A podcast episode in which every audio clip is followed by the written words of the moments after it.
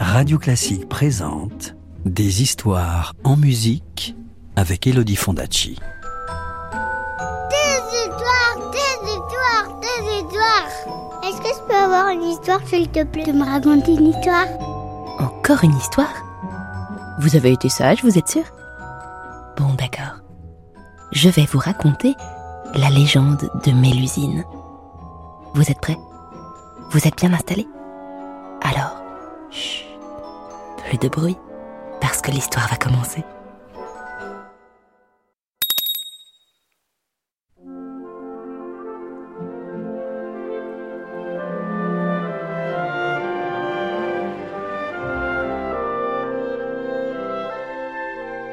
Il y a fort longtemps, vivait dans le royaume d'Albanie un seigneur du nom de Raymondin.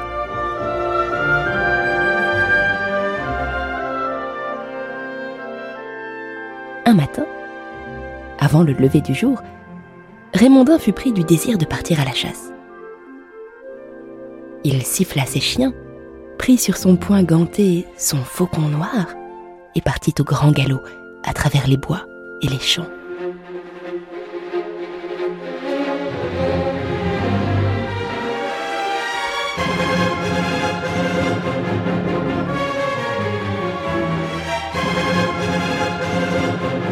Il chassa tout le jour.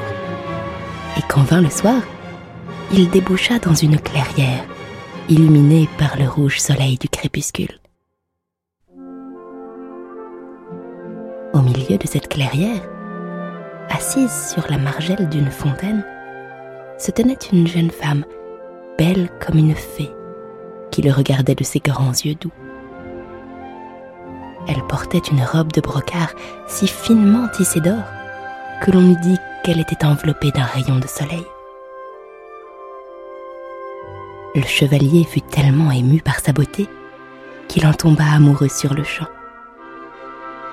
Il s'approcha d'elle et, tombant à genoux, il lui demanda de devenir sa femme. La jeune femme le regarda gravement. Elle tendit à Raymondin sa blanche main qu'il couvrit de baisers et elle lui dit cette chose étrange. Relevez-vous, chevalier. Je suis la fée Mélusine.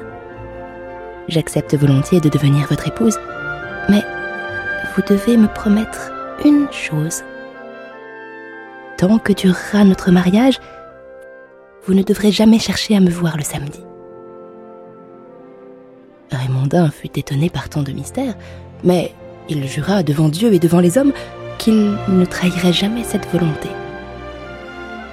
Et quelques jours plus tard, devant la foule en liesse, on célébra le mariage du chevalier et de la fée.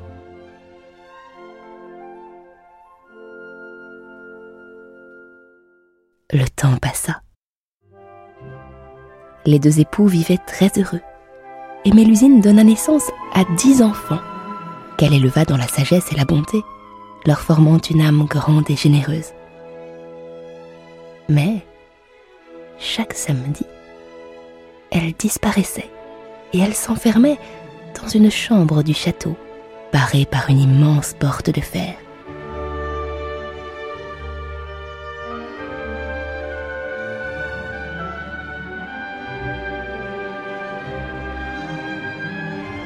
Elle restait invisible jusqu'au lendemain où elle reparaissait, au premier rayon du soleil.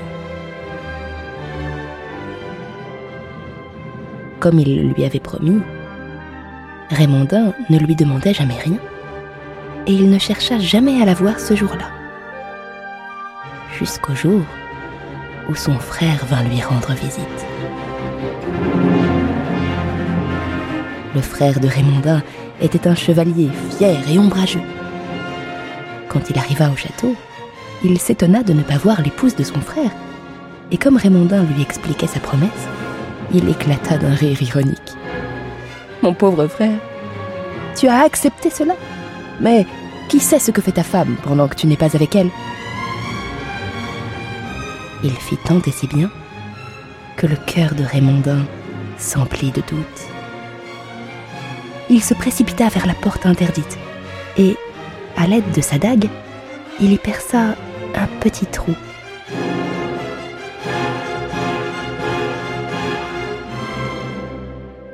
Quand il regarda à travers, il vit Mélusine qui se baignait dans un grand bassin de marbre rond. Elle peignait ses longs cheveux d'or et elle chantait de sa voix mélodieuse. Raymondin la regarda un instant, en regrettant d'avoir douté d'elle, quand tout à coup, Mélusine sortit du bain.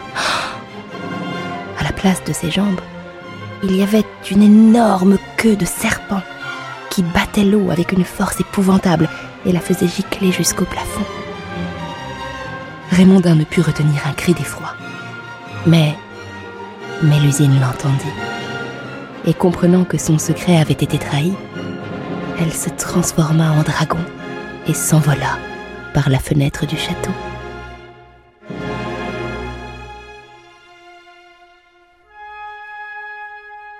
C'est ainsi que la fée Mélusine disparut à jamais. Et l'on raconte que parfois, les nuits d'été, un dragon s'introduisait par les fenêtres du château pour venir embrasser les enfants que Mélusine avait tant aimés.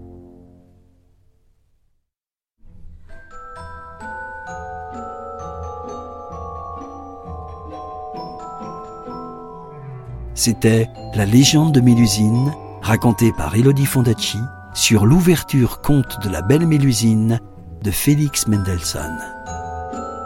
Retrouvez les plus belles histoires en musique en livre CD aux éditions Gauthier Langros et tous les contes d'Elodie Fondacci en podcast sur radioclassique.fr. Radio Classique, des histoires en musique.